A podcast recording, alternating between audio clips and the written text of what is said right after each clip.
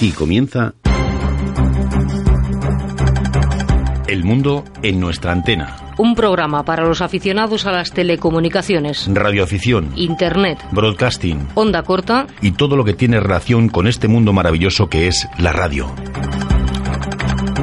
Hola, ¿qué tal? Bienvenidos una semana más a esta cita con la radio. Reciban los saludos de Arturo Vera, hola, en nombre de todo el equipo. Nos acompaña desde el control de sonido Lola Barrios. Sintonizan El mundo en nuestra antena. Te recordamos que puedes escuchar nuestro podcast en cualquier momento. Descárgate la aplicación podcast que prefieras y suscríbete a nuestro canal.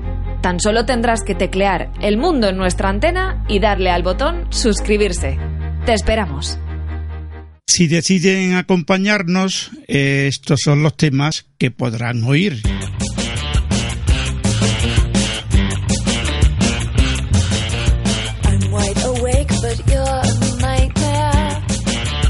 En primer lugar, pequeño bloque de noticias con Nuria Granero.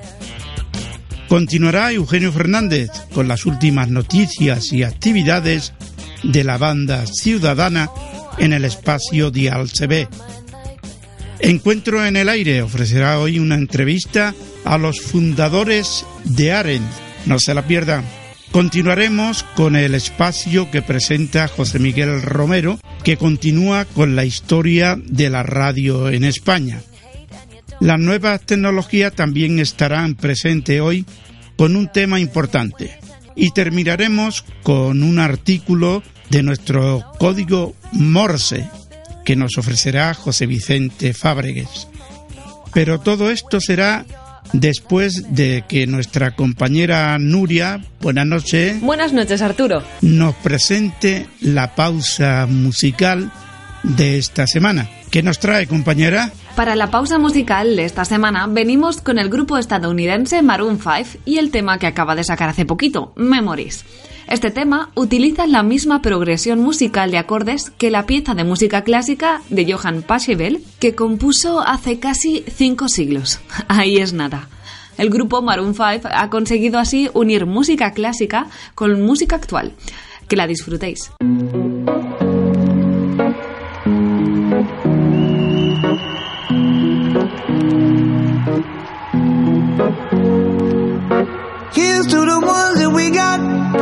Cheers to the wish you were here, but you're not. Cause the drinks bring back all the memories of everything we've been through. Toast to the ones here today. Toast to the ones that we lost on the way. Cause the drinks bring back all the memories. And the memories bring back, memories bring back your. There's a time that I remember when I did not know no pain. When I believed in forever, and everything would stay the same. Now my heart feel like December when somebody say your name. Cause I can't reach out to call you, but I know I will one day. Yeah. Everybody hurts sometimes, everybody hurts someday. But everything gon' be alright. Gonna raise a glass and say, hey. Here's to the ones to the wish you were here, but you're not. Cause the dreams bring back all the memories of everything we've been through. Toast to the ones here today. Toast to the ones that we lost on the way. Cause the drinks bring back all the memories. And the memories bring back, memories bring back your.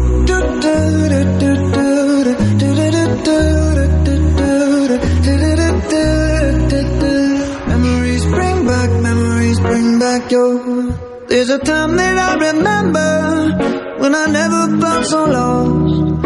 And I felt all of the hatred was too powerful to stop. Now my heart feel like an ember and it's lighting up the dark. I'll carry these torches for you, and you know I'll never drop. Yeah.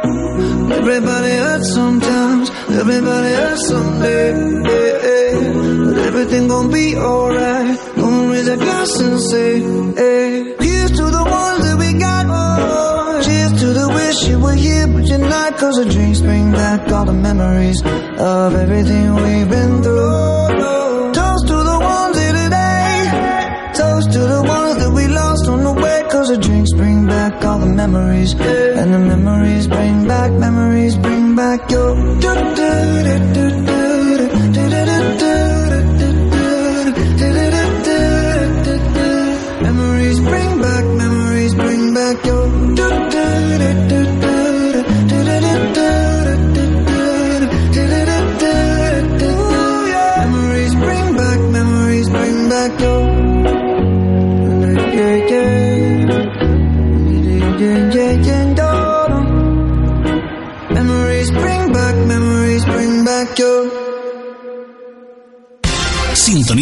El Mundo en nuestra antena con Arturo Vera. Ya puedes encontrarnos en las principales plataformas de podcast, Spotify, iTunes y Google Podcast. Búscanos para escucharnos desde cualquier parte y en cualquier momento.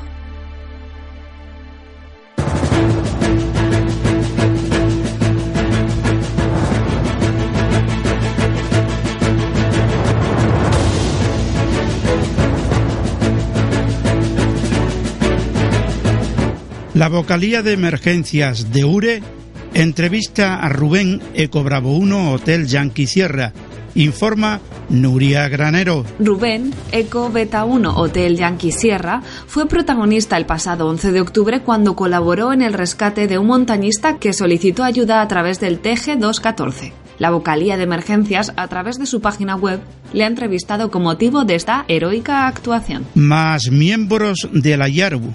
Las sociedades miembros de la Yaru han votado para admitir a la Saudi Amateur Radio Society y la Seychelles Amateur Radio, So- Radio Association como miembros. Una distribución de Linux para radioaficionados.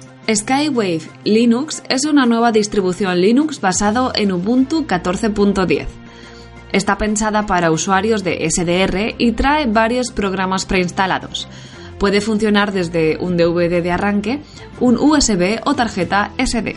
El autor informa que es compatible con hardware RTL SDR y HP SDR. Gracias, Nuria. No te vayas muy lejos porque después del espacio Dial CB tendrás que ayudar a Alex en una entrevista internacional.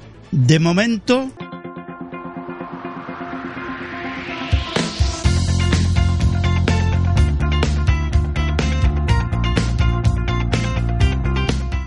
De momento decíamos Dial CB con nuestro compañero Eugenio Fernández. Ya saben, las noticias y actividades de la banda Ciudadana. Buenas noches. Muy buenas noches Arturo, también, también buenas noches a todos los amigos que nos siguen a través dis- de sus dispositivos digitales o de la maravillosa radio convencional, porque no la de toda la vida.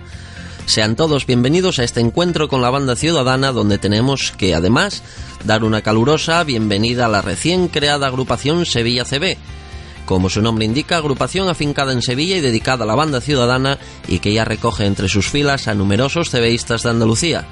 Queremos darles la bienvenida y desearles una andadura llena de muchas actividades y grandes momentos dentro de la afición. Y dicho esto, vamos con las noticias más destacadas de la CB para esta semana. Comencemos.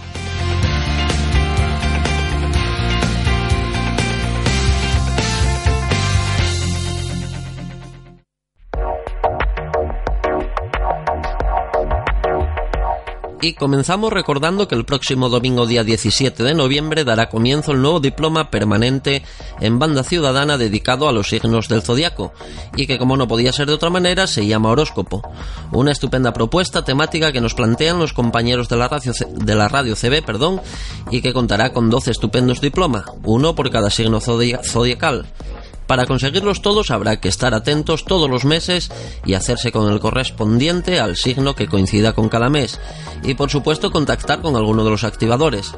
Pero si también te interesa ser uno de ellos, simplemente dirígete a la web de la Radio CB para repasar las bases de participación y que es www.laradiocb.es www.laradiocb.es el próximo sábado día 16 de noviembre tendrá lugar en la ciudad de León la Asamblea General de la FEDIEA o Federación Digital Ecoalfa, donde se reunirán miembros de la misma y representantes de las asociaciones que federan.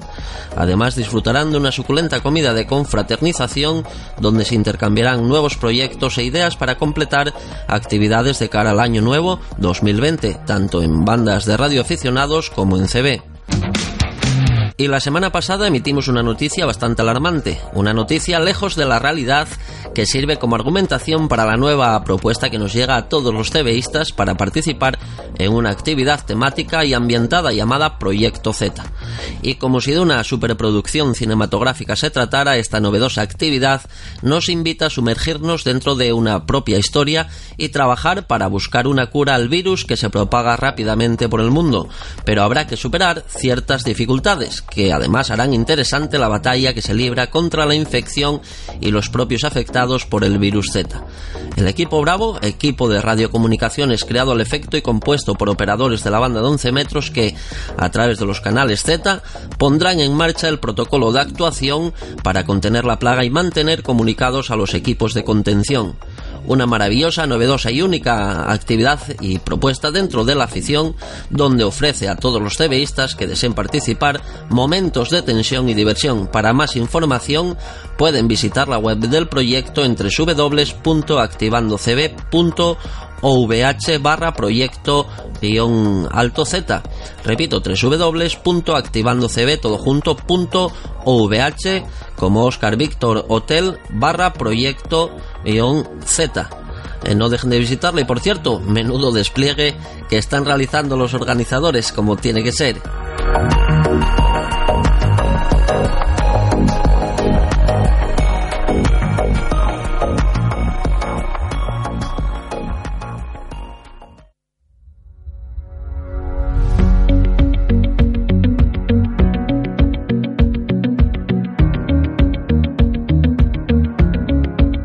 Ha llegado el momento de contactar con Manolo Meteorito para ver qué nos trae esta semana. Manolo, muy buenas noches.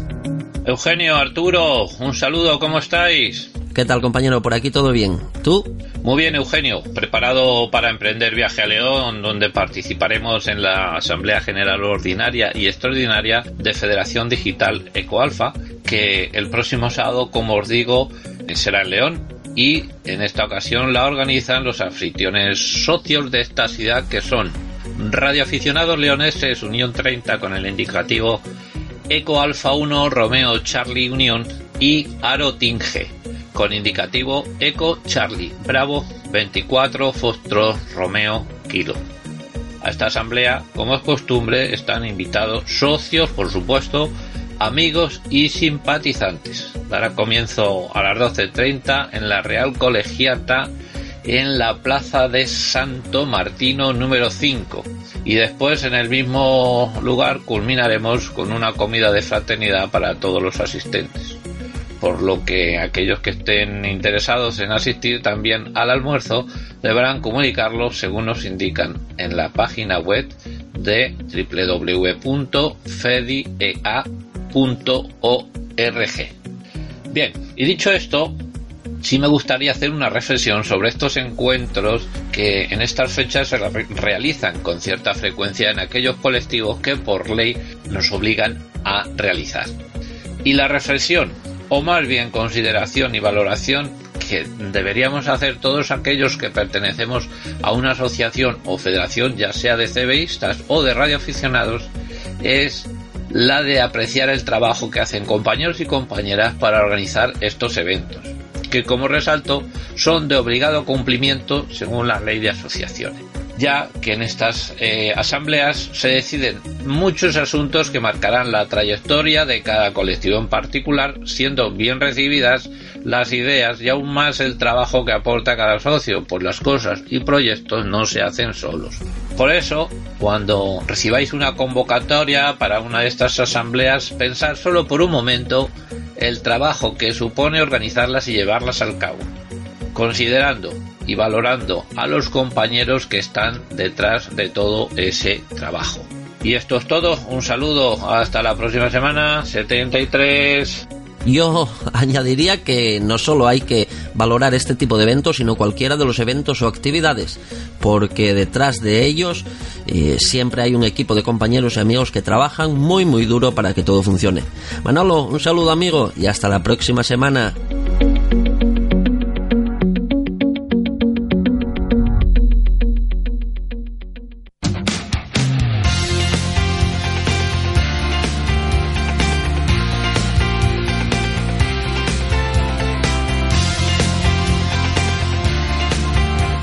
Y bueno, hasta aquí este encuentro semanal que nos brinda el mundo en nuestra antena con Dial CB y la banda ciudadana. Así que feliz semana amigos, disfruten de la radio y hasta la semana que viene. 73.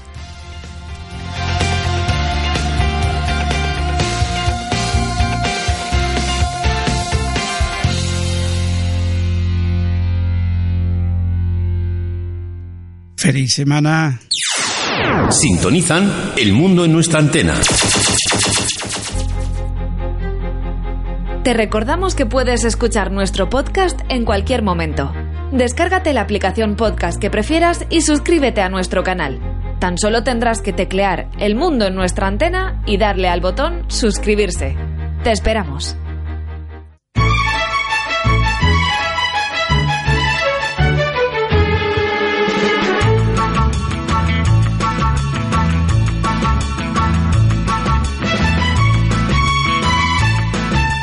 Como hemos adelantado al principio y dentro del espacio Encuentro en el Aire, vamos a ofrecer una entrevista internacional a los fundadores de AREN.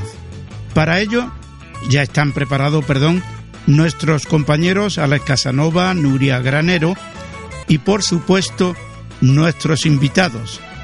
Adelante, compañeros. Hola Arturo, como dijimos ya en nuestro programa especial de Iberradio, una de las novedades más importantes de esta nueva temporada es que vamos a tener entrevistas internacionales. Hemos hablado durante muchos programas sobre la red AREN, una red MES inalámbrica de emergencias, y hoy os traemos en el estudio a dos de sus creadores. Así que prestar atención porque es una entrevista que está en inglés, pero que hemos subtitulado para que todos vosotros podáis escucharla perfectamente. Tonight we have two very special guests from the studio of El Mundo en nuestra antena. Esta noche tenemos dos invitados muy especiales en el programa El Mundo en nuestra antena. Con nosotros tenemos a Damon, Kilo 9, Charlie Quebec Bravo, and Joe, Alpha Echo, X-Ray Echo. Si no los conoces, ellos forman parte de la red AREN. Así que muchas gracias por asistir al programa de El Mundo en nuestra antena. Es un placer teneros a nuestro lado y gracias por atendernos desde el otro lado del charco, desde Estados Unidos. Muchas gracias. Es de agradecer la labor que estáis haciendo también vosotros. And thank for, eh, muchas gracias por venir, Joe. Hola a todos y buenas noches. Me alegra estar aquí esta noche para hablar. Lo primero de todo, muchas gracias por estar aquí. Eh, Damon, no sé si podrás contarnos un poco a qué te dedicas, qué es lo que haces o y cuáles son tus eh, habilidades y qué papel juegas dentro de, de Aren. En mi trabajo habitual soy ingeniero de teleco. Pero en nuestra asociación, en Virginia del Norte, tenemos un conjunto voluntario e informal y nuestro objetivo es establecer nuestra propia red desde Washington DC hasta el oeste de Virginia a través de todo el norte del estado. Prácticamente todo el Internet que viaja por todo el mundo pasa por el norte de Virginia. Y con nuestra asociación queremos asegurarnos de que tenemos un plan B, un Internet secundario en caso de emergencia, de si hay una caída de Internet y si cae la electricidad, tengamos todavía posibilidad de comunicarnos a una velocidad elevada. La población de esta zona concreta en la que estamos, al norte de Virginia, necesitaría disponer de gran ancho de banda en caso de emergencia.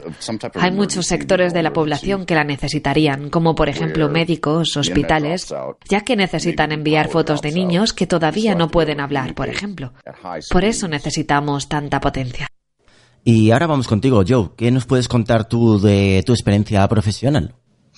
Yes, I, my day job, uh, we are all En mi día a día soy voluntario.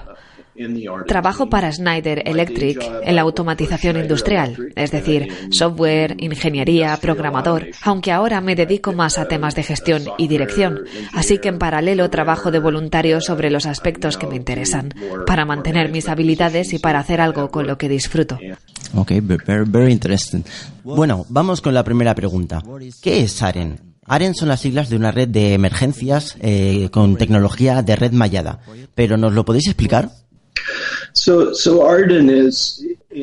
En Estados Unidos, AREN forma parte de la norma FCC-97 y emplea bandas de radio muy valiosas que están muy demandadas. Y los radioaficionados tenemos acceso a parte del espectro que si no utilizamos, tememos que se conviertan para uso comercial. Pero realmente tenemos que usarla para los fines de la radioafición. Comunicar y ayudar en caso de emergencia, investigar y difundir nuestros avances. Realmente nos lo pasamos muy bien haciendo radio. AREN se basa en tecnología para la transmisión de datos y de información, que en realidad es la tecnología moderna que se utiliza en todas partes, con los teléfonos móviles, vídeos. Hoy en día todo está en Internet, el Internet de las cosas, y eso es lo que estamos haciendo con la radio, tecnología moderna que resulta atractiva. Efectivamente, hoy en día eh, utilizamos una gran cantidad de dispositivos, eh, tablets, teléfonos móviles, y, pero sobre todo lo que nos hemos dado cuenta cada vez que hemos visto una emergencia es que realmente las personas cuando hay una emergencia tienen una necesidad imperiosa de comunicarse y de decir a sus eh, seres más eh, cercanos que están bien, que se encuentran perfectamente y eso lo tienen que hacer. Para eso necesitan de las telecomunicaciones. Y todos sabemos que efectivamente cuando hay una emergencia, las telecomunicaciones suele ser aquello que es lo primero que suele fallar. Además, eh, también hemos podido comprobar, por lo que hemos podido leer y por lo que hemos visto en otras emergencias, que la tendencia actual es de que las personas se van a llevar esos dispositivos encima de ellos a la emergencia, lo que también se denomina el Bring Your Own Device to the Disaster, es decir, llevarte el dispositivo, eh, tu tablet, tu móvil, tu ordenador a la emergencia para poder comunicar y estar atento con lo que está pasando y recibir noticias. Pero realmente, eh, ¿cómo nace este proyecto de AREN? ¿Cómo creéis que funciona todo esto de AREN y por qué os lo planteáis? So about 10 years ago, there Hace como unos 10 años había varios grupos de radioaficionados y un grupo de la ARRL, la Asociación American Radio Relay League, investigó la situación y analizó la tecnología. Hará como unos siete u ocho años, un radioaficionado que era ingeniero en la zona de Texas, utilizando un router Linksys, creó un prototipo que permitía al resto de radioaficionados crear redes y configuró el prototipo de forma que los radioaficionados de esa zona no tenían por qué ser expertos en informática y podían conectarse o descubrirse y comenzar a construir la red. No eran solo puntos de acceso aislados, crearon tráfico entre ellos como si fuera Internet. Así que él fue el único creador de esto, de toda esta red mallada que hoy conocemos. David, de la zona de Texas, en 2013, junto a un par de radioaficionados de San Diego, lo migraron a un dispositivo Ubiquiti y ahí es realmente cuando empezó AREN. El hardware Ubiquiti es el que utiliza un proveedor de servicios de Internet inalámbrico y se utiliza en todo el mundo para suministrar Internet con dispositivos de bajo coste. Los puedes encontrar en cualquier tienda en Internet, permite cambiar los canales que usan a frecuencias de radioaficionado y salir del espacio libre donde hay mucho ruido. Cualquiera que tenga este dispositivo puede hacer contactos a distancia relativamente larga. Mientras tanto, los radioaficionados con este dispositivo conseguimos enlaces a distancias de 60 kilómetros o incluso más con un ancho de banda de 65 megabits por segundo. Así que podemos decir que permite que cualquiera pueda crear su red fácilmente y que todo el mundo pueda usarla. Por ejemplo, aquí en el sur de California, donde vivo, tenemos una red desde la frontera de México en el área de San Diego a través del condado de Orange County, Los Ángeles y Santa Bárbara, cubriendo un área de cientos de kilómetros que incluso linda con el desierto y se adentra en otros estados como Arizona, gracias a su expansión, y esto es todo nueva tecnología de los últimos cinco años que ha pisado con fuerza esta zona. Espero haber respondido a cómo surgió la idea. Y con respecto al equipamiento que se ha desplegado aquí en mi ciudad, tenemos una red en el centro de operaciones de emergencia. La ciudad tiene cientos de miles de habitantes y han colocado antenas para dar cobertura en toda la ciudad, que permite transmitir vídeo y llamadas al centro de emergencias para actuar en caso de incidentes. En la Baja California siempre sufrimos terremotos y en caso de que los hubiera, tememos que caiga Internet. Así que la ciudad lo está utilizando como si fuera una solución más allá de los planes comerciales de negocio que pueda haber para lidiar con terremotos y otras situaciones de emergencia. Damon, eh, Joe, muchas gracias por, por estos minutos. Si os parece bien, lo dejamos aquí y la semana que viene continuamos eh, hablando sobre Aren. Nos contáis vuestra opinión y nos vais diciendo todas esas cosas que queremos saber de primera mano de gente como vosotros que sois los creadores y los mantenedores de esa tan amplia red en, en Estados Unidos. También, eh, bueno, agradeceros mucho el que hayáis podido contactar con nosotros vía telefónica. Sabemos que habéis tenido que hacer unos ajustes muy intensos en vuestros horarios por la diferencia horaria entre Estados Unidos y España, donde tenemos los estudios de El Mundo en nuestra antena. También agradecer a nuestra compañera Nuria Granero que ha estado ahí en la traducción simultánea, ayudándonos un poco a, entender eh, para todos los oyentes en, en español todas aquellas cosas que estáis diciendo.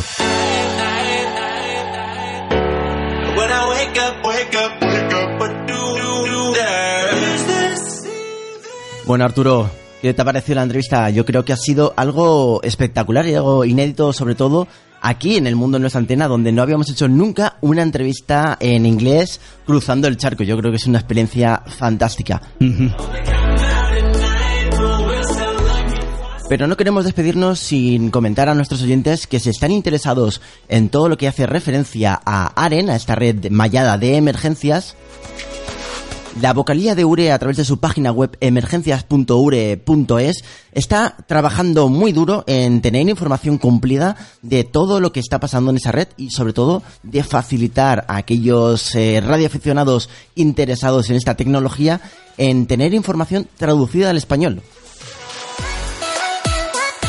Hace muy poco que estuvieron haciendo un WebEx a través de YouTube y ahora mismo, eh, para aquellos que estén interesados, que sepan que hay un canal en Telegram donde pueden preguntar sus dudas y que se está trabajando en traducir completamente toda la documentación que tienen nuestros eh, amigos Joe y Damon en eh, Estados Unidos, en sus servidores, para que, claro, todos esos radioaficionados que quieren empezar sepan encontrar aquella información interesante. Por nuestra parte, bueno, yo como colaborador, evidentemente, Arturo, voy a estar ahí ayudando a todos aquellos a solucionar dudas. Así que les invitamos a que participen en, ese grupo de Telegram, que visiten la página web de emergencias.ure.es y que empiecen a trastear con este proyecto que la verdad creemos muy interesante y que, bueno, por lo que nos dicen a través de redes sociales y el correo electrónico, les parece algo interesante y que parece ser que España va a triunfar como lo ha hecho con, con el DMR. Así que, Arturo, dejamos, como decíamos, hasta aquí la primera entrevista, la primera parte de la entrevista con Jay Monito. Y la semana que viene volveremos con esa segunda parte donde nos van a contar alguno que otro secreto. Arturo, nos escuchamos muy pronto. Muchas gracias. Hasta luego.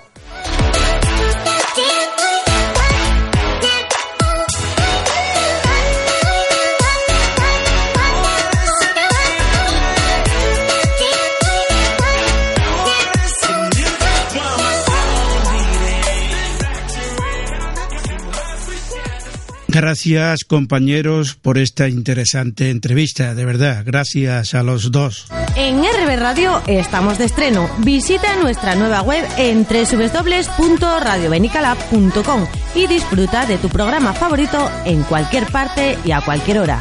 www.radiobenicalab.com Instala la nueva aplicación de RB Radio en tu dispositivo Android y disfruta de tus programas favoritos a cualquier hora, en cualquier parte del mundo. Disfruta el DX, distancia desconocida.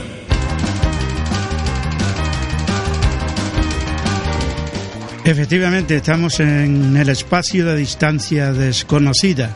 Después de este espacio volverá Alex Casanova con las nuevas tecnologías. Pero de momento mm, damos paso a José Miguel Romero. Buenas noches. Muy buenas noches Arturo y un cordial saludo a todos los oyentes del mundo en nuestra antena. Hoy en Distancia Desconocida con un nuevo capítulo de la historia de la radio en España. El 19 de diciembre de 1924 se creó en Madrid la empresa Unión Radio, que incluía la emisora que se había creado con el nombre de EAJ7 Radio Madrid, esto fue gracias a la iniciativa de Ricardo Urgoiti y varias empresas, entre otras Telefunken, Compañía General de Electricidad, Compañía Nacional de Telegrafía Sin Hilos, etc. Unión Radio Madrid. La emisora fue inaugurada formalmente con, por Su Majestad el Rey Alfonso XIII el 17 de junio de 1925. Urgoiti se convirtió en el primer director general, con Miguel Olea como director artístico y Joaquín Ruiz como jefe técnico. La sede de Unión Radio Madrid se ubicó en el edificio de los almacenes Madrid-París en la Gran Vía madrileña. A medida que se implantaban emisoras a lo ancho del territorio nacional, Unión Radio comenzó a ampliar contenidos y a emitir en cadena con otras emisoras. En 1927, Unión Radio Madrid EAJ7, Radio Bilbao EAJ9, Radio Sevilla EAJ5, Radio Salamanca EAJ22 y Radio Barcelona EAJ1 comenzaban a emitir conjuntamente. La emisora alcanzaría casi el monopolio de emisiones, con excepciones como Radio Asociación de Cataluña o Radio España de Madrid. En 1930 y tras el fin del mandato del dictador Miguel Primo de Rivera, Unión Radio Madrid había reforzado su apuesta por la información con el informativo diario La Palabra, de entre 20 y 30 minutos de duración, que contó con las populares voces de Luis Medina y Carlos del Pozo. Josefina Carabias fue otra estrella radiofónica clave en la época. H-I-J-K-L-M-N 57 Radio Medina. Joven de 67 años, sabe francés, algo de chino, escribe a máquina y toca la ocarina, se ofrece para todo. Al estallar la Guerra Civil Española, Unión Radio Madrid permaneció fiel al gobierno de la República y estuvo gestionada por un comité de trabajadores. La emisora fue el vehículo que trasladó a los ciudadanos españoles el histórico discurso de Dolores Ibarruri, pronunciando el legendario No pasarán. La palabra. Diario hablado de Unión Radio. Su Excelencia el Presidente de la República recibió esta mañana en audiencia a don Gonzalo Villagómez, don Rafael Fernández Carril y don Basilio Gurrea. Esta mañana al jefe del gobierno en su despacho del Ministerio de la Guerra, el jefe de la FEDA, señor Gil Robles, el diputado señor Armasa, el exministro de Justicia, señor Cantos, y el general Franco. Esta noche, a las 10, pronunciará una conferencia en el Círculo de la Unión Mercantil e Industrial el diputado a Cortes don José Antonio Primo de Rivera. El 28 de marzo de 1939, la emisora es tomada por las tropas franquistas, pronunciando Luis Medina unas palabras de despedida antes de ser condenado a muerte. Horas después, las ondas de Unión Radio conectaban con la programación única transmitida por Radio Nacional de España. El 6 de marzo de 1939, Franco dicta una orden por la que se somete a censura previa de Falange Española la programación de todas las emisoras privadas de radio y las obligaba a conectarse diariamente con Radio Nacional de España, para emitir los diarios hablados conocidos como El Parte. Esta medida estuvo en vigor hasta el 6 de octubre de 1977, día en que fue derogada por el presidente Adolfo Suárez.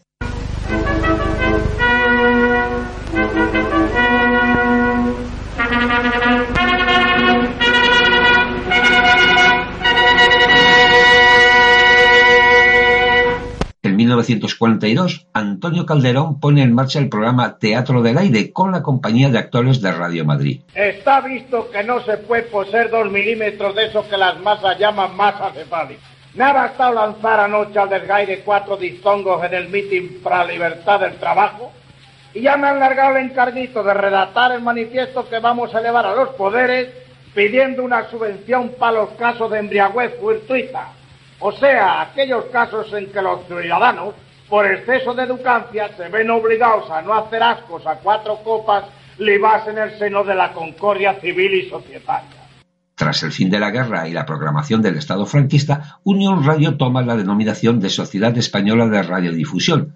La propiedad es cedida a las familias Garrigues y Fontán y la emisora pasa a estar presidida por Antonio Garrigues Díaz Cañabate, con Virgilio Oñate como director general. En 1942 se incorpora Manuel Aznar Acedo como responsable de programación, cargo que ocupó durante 20 años. A partir de la formación de la cadena SER, Radio Madrid se convierte en la emisora principal y en sus estudios se realizarán la mayoría de programas de mayor éxito que ha tenido la cadena desde su fundación. Se consolida como la radio comercial por excelencia en España. Frente a Radio Nacional de España, de titularidad pública, la SER opta por ir incorporando un modelo de radio espectáculo, concebida sobre todo en términos de entretenimiento. El vino, como los teatros de verso, tiene una característica, la de alegrar esta marrana vida. El vino Ramona, es un tónico. como una dulce El vino aparición. es Pepa. Ramona,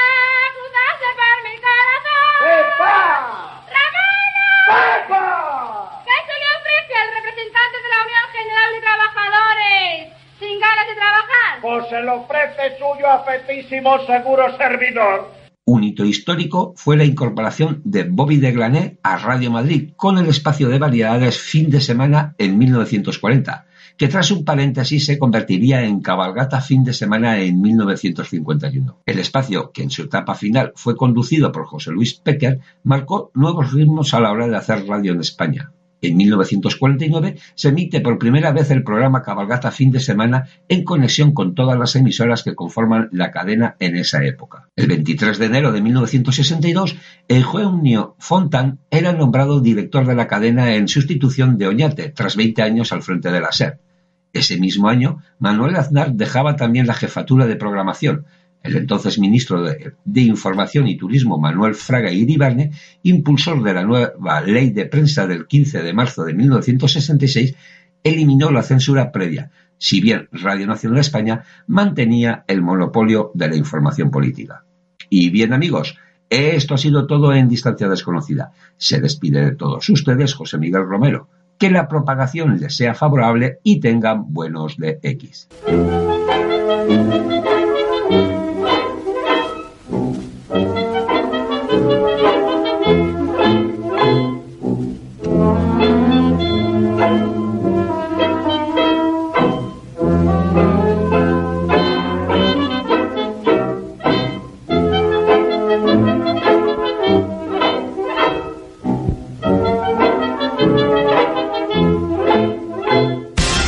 El Mundo en nuestra antena con Arturo Vera.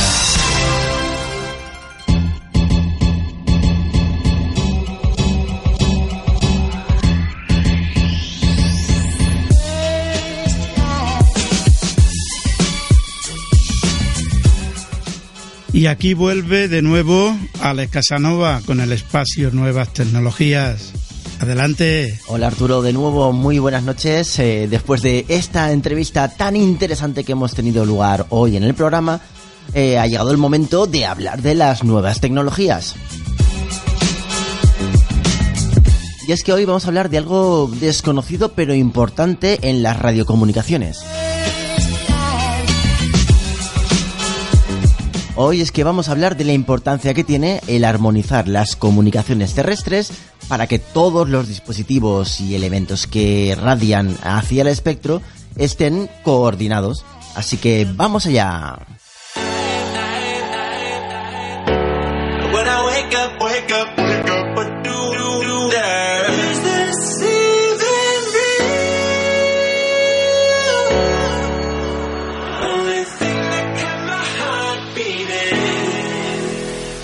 Los dispositivos inalámbricos son fácilmente visibles y están extremadamente presentes en nuestras vidas cotidianas.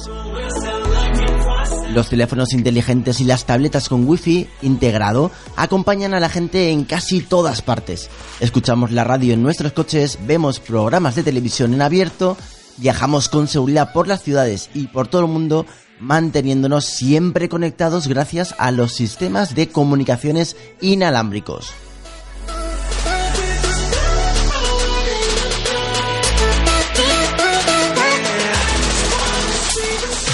Esto, aunque parezca sencillo, supone un trabajo enorme de coordinación y armonización de las telecomunicaciones terrestres.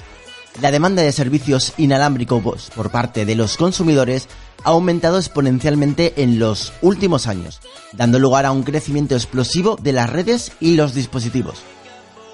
Según la UIT, las suscripciones activas a la banda ancha móvil alcanzaron los 4.690 millones en 2017 Actualmente el mercado de Internet de las Cosas, o IoT, de la palabra en inglés Internet of Things, también está creciendo muy rápidamente con alrededor de 7.000 millones de dispositivos que en la actualidad eh, cubren todo el planeta según los datos del IoT Analytics. Por otro lado tenemos las redes radioeléctricas de área local o RLAN, que son las siglas que la terminología común que tiene la UIT usa para denominar lo que nosotros conocemos como redes inalámbricas.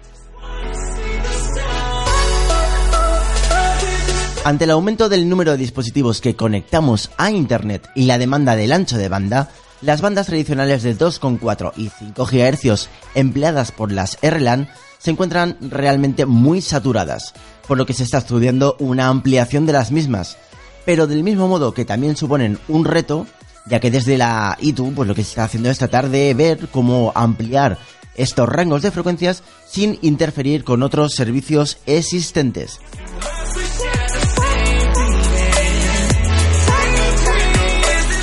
Por otro lado, nos encontramos ante un mercado emergente también de plataformas de telecomunicaciones de gran altitud, que por sus siglas en inglés y por la nomenclatura utilizada por la ITU son lo que se denominan HAPS, Hotel Alfa Papa Sierra. Estas plataformas surgen para cubrir la necesidad de disponer de banda ancha en zonas rurales y donde difícilmente consiguen llegar otro tipo de conectividades de banda ancha.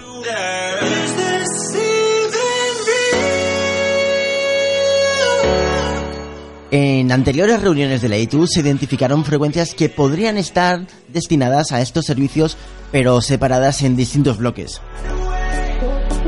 Así, en la última reunión se identificaron bloques en 6 GHz, 27 GHz, 31 GHz, 47 y 48 GHz.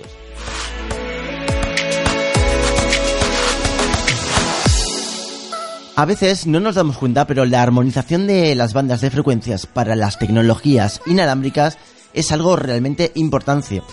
La atribución de bandas del espectro de radiofrecuencias a fin de evitar interferencias perjudiciales entre las estaciones radioeléctricas de distintos países son las funciones esenciales de la Oficina de Radiocomunicaciones de la ITU.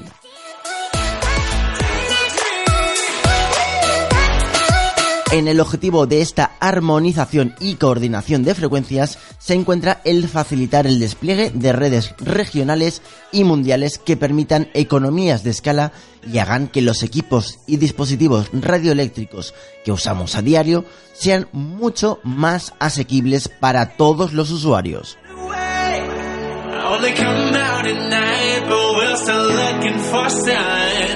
Así que Arturo, cada vez que estemos utilizando nuestros equipos de radio, recordemos que para que esto sea así y que para que los radioaficionados tengamos esas zonas del espectro reservadas para nuestro uso, es porque por detrás ha habido un gran trabajo de armonización y coordinación del espectro radioeléctrico.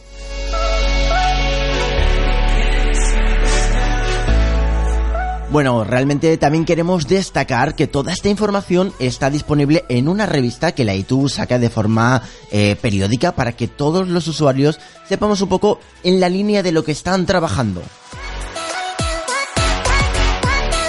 Los próximos números, y como hemos podido ver, la tendencia actual es tratar de ver qué van a hacer con el 5G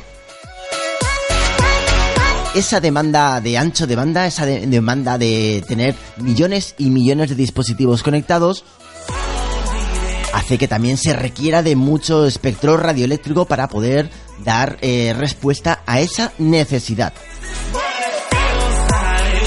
Así que estaremos atentos para ver cómo va a evolucionar todo esto. Bueno Arturo, y como siempre, un placer poder estar aquí con vosotros una semana más, pero no nos vamos a despedir como hacemos siempre, sin recordar a nuestros oyentes que tienen una dirección de correo electrónico para contactar con nosotros. La dirección de correo electrónico es muy importante, así que toma nota y es mundoantena.ure.es. También tenemos un canal de Telegram llamado Mundantena FM. Y por supuesto, estamos presentes en las redes sociales. Tenemos un perfil de Twitter.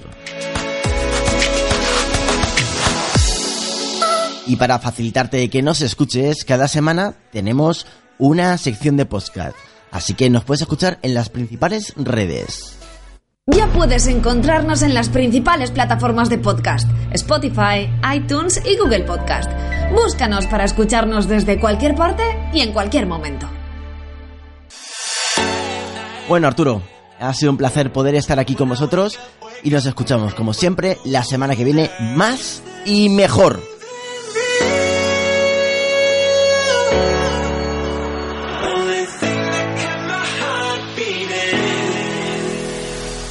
Hasta la semana que viene.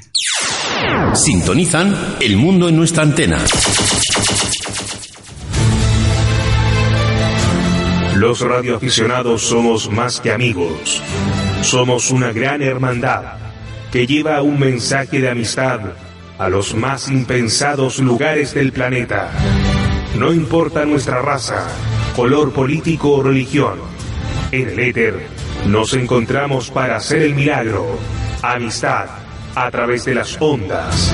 No solo hablamos tecnicismos, no solo experimentamos en electrónica, equipos y antenas. Somos una gran familia que levantamos nuestras voces a través del aire, porque gracias a las ondas radiales podemos hacernos presentes y unir al país de norte a sur, de cordillera a mar, en tiempos de paz y en las horas más oscuras, cuando las catástrofes azotan nuestra amada tierra. Cuando nuestro país nos necesita, ahí estamos, frente a la adversidad, transmitiendo la energía necesaria para tranquilidad del prójimo. Somos los que unimos ciudades. Somos los que unimos pueblos y naciones cuando nada funciona. Somos radioaficionados. Somos caballeros del aire.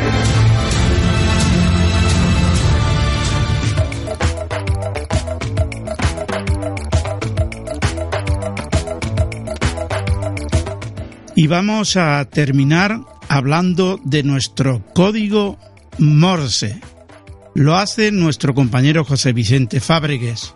Cuando quieras. El viernes 24 de mayo de 1844, Samuel Finlay Brice Morse, creador de su código y telégrafo eléctrico, cambió la comunicación mundial totalmente. Hoy en día siguen la Marina y la aviación utilizando este método. El primer mensaje enviado utilizando puntos y rayas del código Morse a través de una larga distancia viajó desde Washington hasta Baltimore el viernes 24 de mayo de 1844, hace casi 175 años. Ello marcó la primera vez en la historia de la humanidad en la que los pensamientos complejos podían comunicarse a largas distancias casi instantáneamente. Hasta entonces las personas solo podían comunicarse cara a cara, enviar mensajes codificados a través de tambores, señales de humo y sistemas de semáforos, o leer palabras escritas o impresas. Gracias al telégrafo y código Morse, la comunicación cambió rápidamente y ha estado cambiando cada vez más rápido desde entonces. Morse tardó seis años en crear un código para comunicarse a través de cables telegráficos, en 1843, el Congreso le otorgó 30.000 dólares para conectar cables entre la capital de la nación y la cercana ciudad de Baltimore. Cuando se completó la línea, realizó una demostración pública de comunicación a larga distancia.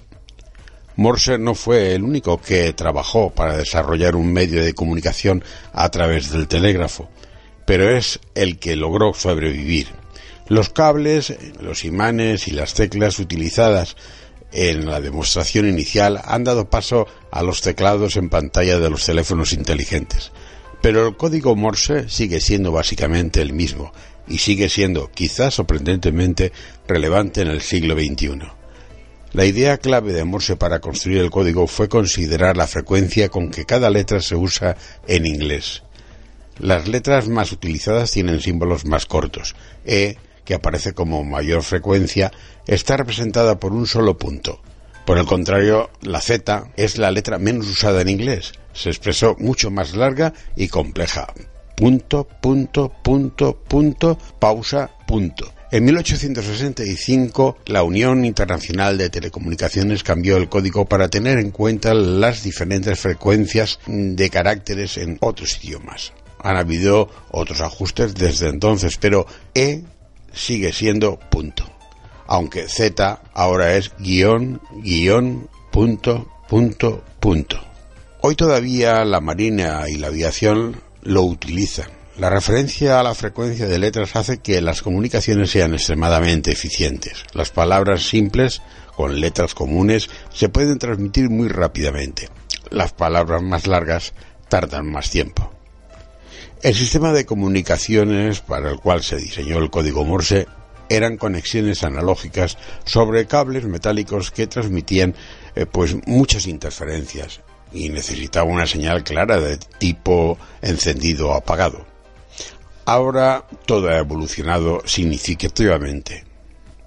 El primer gran cambio se produjo pocas décadas después del invento de Morse, a finales del siglo XIX.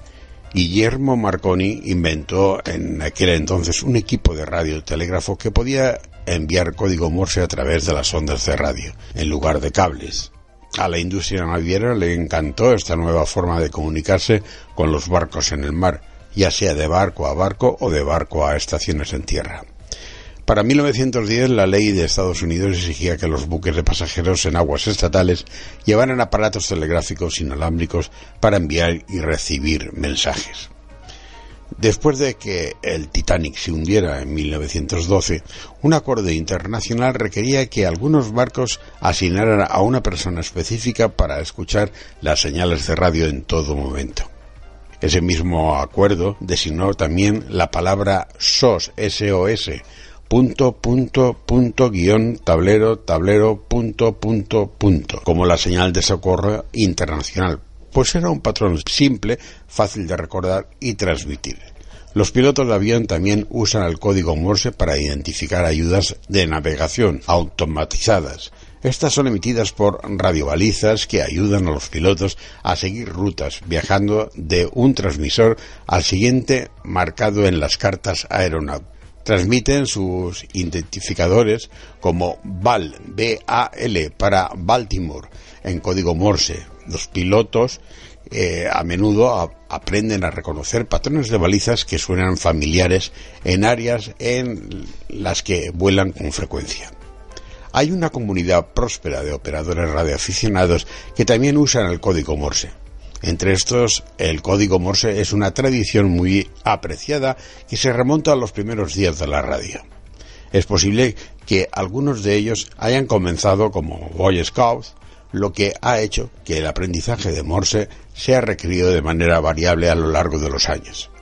La Comisión Federal de Comunicaciones solía exigir que todos los operadores radioaficionados con licencia demostraran su competencia con el código Morse, pero esto terminó en 2007. Hay un Morse parpadeante. Debido a que sus señales son muy simples, encendidas o apagadas, largas o cortas, el código Morse también puede usarse con luces intermitentes. Muchas marinas de todo el mundo usan luces intermitentes para comunicarse de un barco a otro cuando no quieren usar la radio o cuando el equipo de radio no está operativo. La Marina de los Estados Unidos está probando un sistema que permite a un usuario escribir palabras y convertirlas en luz intermitente. Un receptor leería los flashes de las intermitencias y los convertiría de nuevo a texto. Las habilidades aprendidas en el ejército ayudaron a un hombre lesionado a comunicarse con su esposa a través de una playa rocosa usando solo una, linterna. Eso fue en el año 2017. Quizás el uso moderno más notable del código Morse fue por parte del piloto de la Armada Jeremías Denton, que estaba prisionero en Vietnam. En 1976, y después de casi ocho años de prisión, sus captores eh, norvietnamitas obligaron a Denton a participar en una entrevista en vídeo sobre el tratamiento que recibía. Mientras la cámara enfocaba su cara, él fue parpadeando los símbolos del código Morse para transmitir la palabra tortura, confirmando por primera vez los temores de los Estados Unidos sobre el trato que recibieron los miembros del servicio que se encontraban cautivos en Vietnam del Norte. El código Morse fue todo un percursor de las actuales redes sociales. Gracias, José Vicente.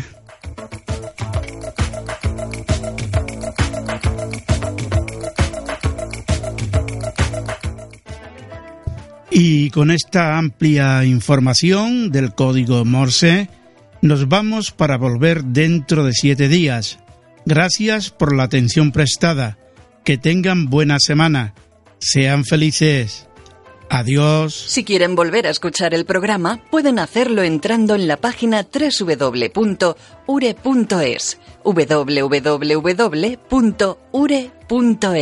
Y hasta aquí, El Mundo en nuestra antena, en su edición semanal una producción de Radio Centro, Valencia, España, para todo el mundo, dirigido y presentado por Arturo Vera y la ayuda técnica de Lola Barrios. El mundo en nuestra antena. Un programa para los aficionados a las telecomunicaciones, Radioafición, Internet, broadcasting onda corta y todo lo que tiene relación con este mundo maravilloso que es la radio.